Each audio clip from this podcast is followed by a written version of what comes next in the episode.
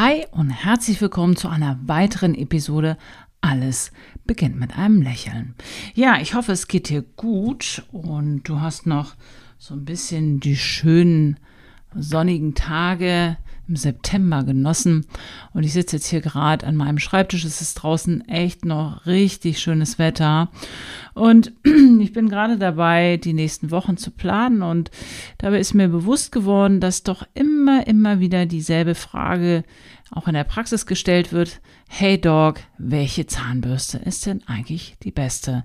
Die Hauptfrage ist zwar nach der Zahnpasta, aber wenn du mich schon länger kennst, dann weißt du, die Zahnpasta ist eigentlich gar nicht so wichtig wie die richtige Zahnbürste. Und genau deswegen möchte ich dem Ganzen hier nochmal eine komplette eigene Podcast-Folge widmen.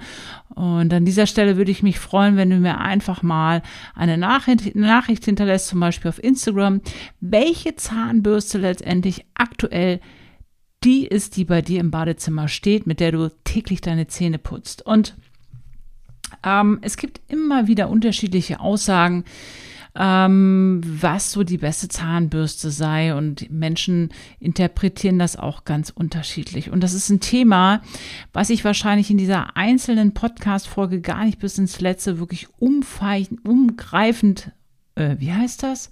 Umfangreich für dich abarbeiten kann. Aber ich möchte jetzt einfach mal die aktuellen Themen, die durch meinen Kopf sausen, dazu einfach mit dir bearbeiten. Ich bin wirklich so ein bisschen ungescriptet. Ich habe hier nichts weiter bei mir. So ein paar Gedanken habe ich in meinem Kopf.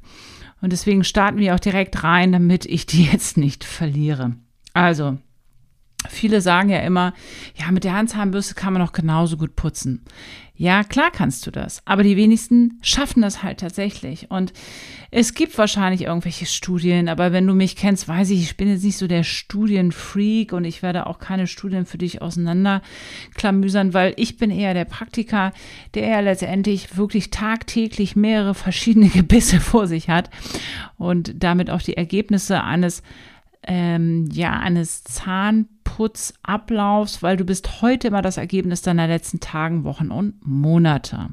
Und es macht auch überhaupt keinen Sinn, nochmal, bevor der Zahnarzttermin ist, einen Tag vorher oder auch sogar bei uns in der Praxis in der im Nassbereich sich nochmal richtig die Zähne zu schrubben, weil nicht nur die Zähne, sondern auch das Zahnfleisch zeigen halt ganz, ganz deutlich, was du die letzten Tage und Wochen gemacht hast. Und von daher, bitte verletz dich nicht, weil du denkst, morgen gucke ich mir deine Zähne an. Das macht überhaupt keinen Sinn.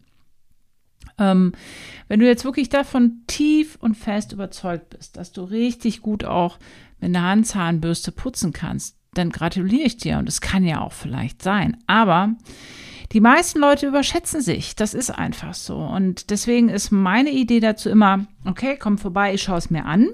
Weil wir haben halt die Möglichkeit, egal ob wir alle Zähne trocken pusten, auch mal den Sondentest machen, dass wir wirklich gucken, wenn wir ganz sanft zwischen Zahn und Zahnfleisch mit der Sonde lang streichen, ausstreichen, dann darf es halt nicht bluten.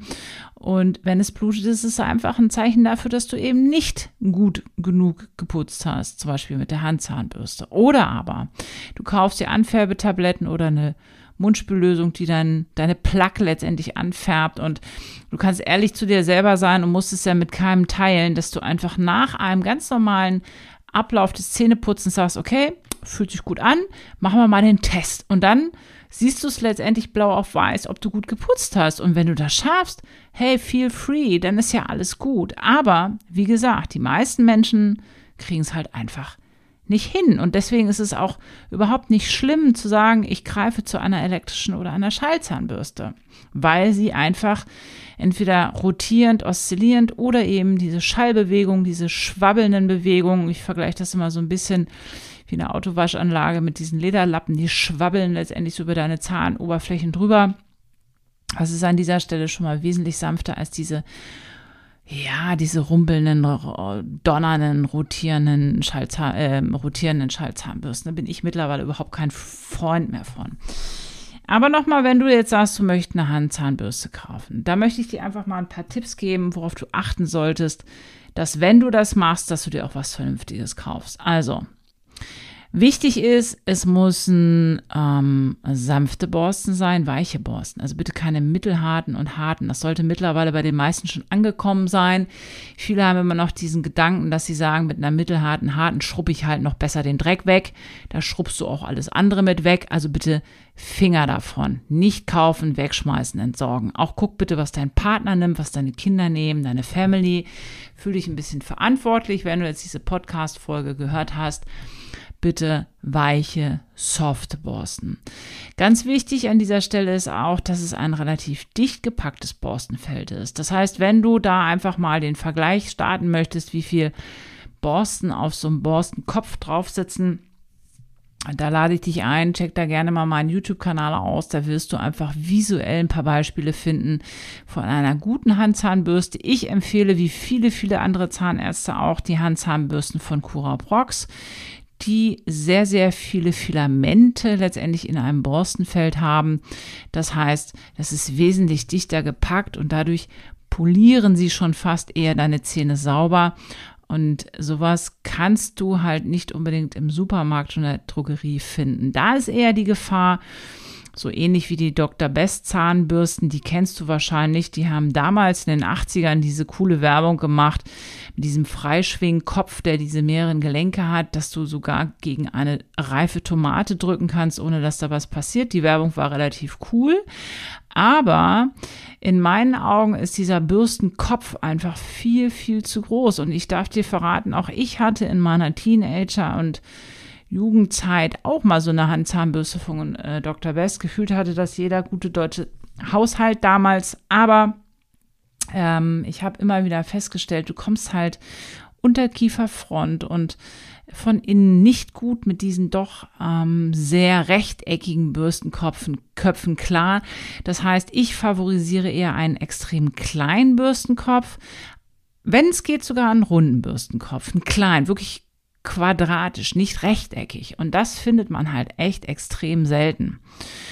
Und ähm, du kannst zum Beispiel auch, wenn du jetzt sagst, du möchtest nachhaltig arbeiten, ich bin nicht so ein Freund von diesen Bambuszahnbürsten, weißt du, weil die haben halt kein gutes Borstenfeld. Wenn du aber da was suchst, meine Erfahrung, ich weiß gar nicht, ob es die noch gibt. Ich habe vor ein, zwei, nee, vor zwei Jahren, glaube ich, ein ähm, Video gemacht über die Nano-Zahnbürste. Die finde ich im Vergleich der Nachhaltigkeit, ich weiß nicht, wie die hergestellt wird. Ne? Also Leute sind dann ja immer, ja, dies, das und schwarz-weiß. Hey, es gibt immer Vor- und Nachteile von irgendwelchen Produkten. Aber wenn du mich wirklich fragst, mich persönlich fragst nach einer guten, nachhaltigen Handzahnbürste, ist die Nano-Zahnbürste, wie die hergestellt wird, wie viel Wasser da verbraucht wird oder ich weiß nicht was. Das kann ich nicht beantworten, will ich auch nicht. Ähm, dafür können sich andere, damit können sich andere auseinandersetzen. Sie sind nur wesentlich besser als diese, ja, diese harten Bambuszahnbürsten. Also die kommen mir tatsächlich nicht in den Mund. Da ist mir mein Zahnfleisch vor allen Dingen viel zu sensibel und zu, zu dünn, als dass eine Bambuszahnbürste sie einfach diese Bereiche zerstören würde. So. Also, das ist das Thema Handzahnbürste. Und viele verstehen den Begriff elektrisch ähm, falsch, weil er viel auch falsch verwendet wird. Schau, wir haben die grobe Einteilung quasi der Handzahnbürsten und das, was elektrisch irgendwo funktioniert. Und da unterscheiden wir einfach nochmal die elektrischen rotierenden, das sind oft die Oral-B Zahnbürsten, die letztendlich so einen rotierenden runden Kopf haben. Das ist schon mal gut, das ist ein kleiner Kopf.